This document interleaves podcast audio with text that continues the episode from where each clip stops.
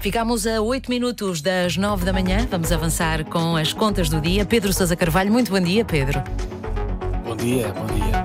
Ora, os tripulantes da TAP anunciaram ontem que vão fazer mais cinco dias de greve para além dos dois que já tinham anunciado e que começam amanhã. Que consequências, Pedro Sousa Carvalho, é que estas greves vão ter na empresa? Ah, bom, as consequências naturalmente não são nada positivas, não é? Uh, só a greve que começa amanhã vai ter um impacto tremendo naquilo que é as contas da TAP. Uh, são 360 voos que vão ser cancelados, ou que já foram cancelados, e serão menos 8 milhões de euros a menos em termos de faturação da, da empresa. Uhum. Para os passageiros, a situação também não é agradável, já que, eh, a Mónica, cerca de 50 eh, mil passageiros eh, tiveram os seus voos cancelados e tiveram de remarcar as viagens, ainda por cima, nesta altura de Natal, que é sempre muito sensível. Claro. É a altura em que muitos, temos muitos imigrantes a regressarem a casa para estarem com a família. Isto, naturalmente, é mau para o negócio da TAP, é mau para a imagem da TAP e, obviamente, também está a ser aproveitado pelos concorrentes da TAP. Ainda ontem, eh, a Rainer, que é uma das concorrentes da TAP, eh, lançou uma campanha comercial direcionada eh, especificamente a vender bilhetes mais baratos, precisamente para os 50 mil passageiros da TAP que ficaram apiados. Ou seja, os, os concorrentes vão, vão tentar aproveitar esta greve para tentar roubar aqui clientes à TAP. Roubar, entre aspas. Um, como dizias, portanto, como se esta greve de dois dias já não fosse suficientemente má, uh, ontem os sindicatos estiveram reunidos e decidiram que até ao final de janeiro ainda vão marcar mais cinco dias de greve. Uh, pode ser no Natal, pode ser na passagem de ano, pode ser em janeiro, enfim. O, que for nesta altura de férias, de festas, parece-me claramente um exagero. Uhum. O direito à greve, obviamente, não o discuto, naturalmente é um direito que está consagrado eh, na nossa Constituição e ainda bem que o está, eh, mas eu creio que não deve ser este direito, não deve ser usado de uma forma tão exagerada, porque isto, obviamente, acaba por eh, virar-se contra a TAP, ou seja, acaba por colocar em causa aquilo que é a viabilidade financeira da, da própria empresa.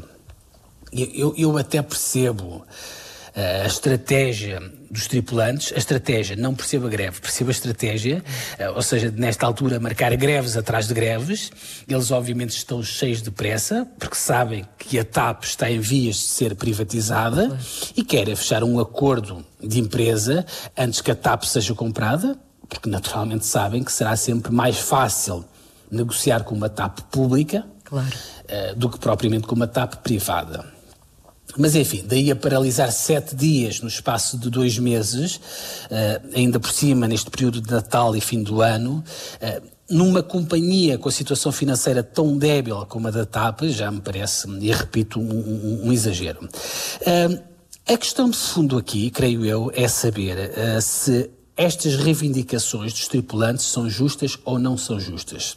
Os tripulantes, basicamente, queixam-se de duas coisas. Primeiro dizem que estão contra o corte de 25% nos salários imposto pelo plano de reestruturação. Uhum.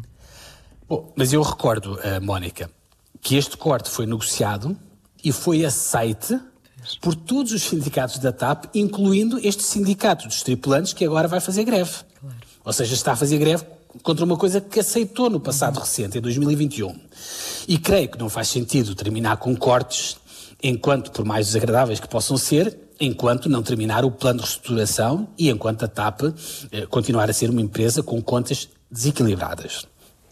Em segundo lugar, estes trabalhadores eh, também estão contra o novo acordo de empresa que lhes foi proposto pela administração da TAP e eles basicamente querem que o novo acordo de empresa seja parecido, ou seja, que tenha como base aquele acordo que existia antes da pandemia e antes do resgate da TAP. Uhum. Bom, eu não vou me pronunciar sobre o novo acordo, eu não o conheço, os sindicatos também não o desvendaram, mas uma coisa parece-me relativamente óbvia. Uh, creio que não faz sentido absolutamente nenhum que o acordo de empresa seja igual àquele que existia antes da pandemia, por uma razão muito simples. É que nessa altura antes da pandemia, a TAP era uma empresa falida. Sim. A TAP tinha 580 milhões de euros de capitais próprios negativos. Enfim, uh, Mónica, agora também não há grande coisa a fazer, os voos já foram cancelados, a greve começa amanhã e na sexta-feira, mas esperemos ao menos que hum, haja bom senso e que os tripulantes pelo menos não avancem para mais cinco dias de greve, como já prometeram. Enfim, eu termino com este apelo. Veremos se, se os tripulantes serão ou não serão uh, sensíveis a este argumento. Os dois mais cinco dias em que os aviões vão ficar em terra. Pedro é, Sousa Carvalho. É, é imenso tempo. É muito tempo, muito tempo. Pedro Sousa Carvalho e as contas do dia, muito obrigada. Regressamos amanhã.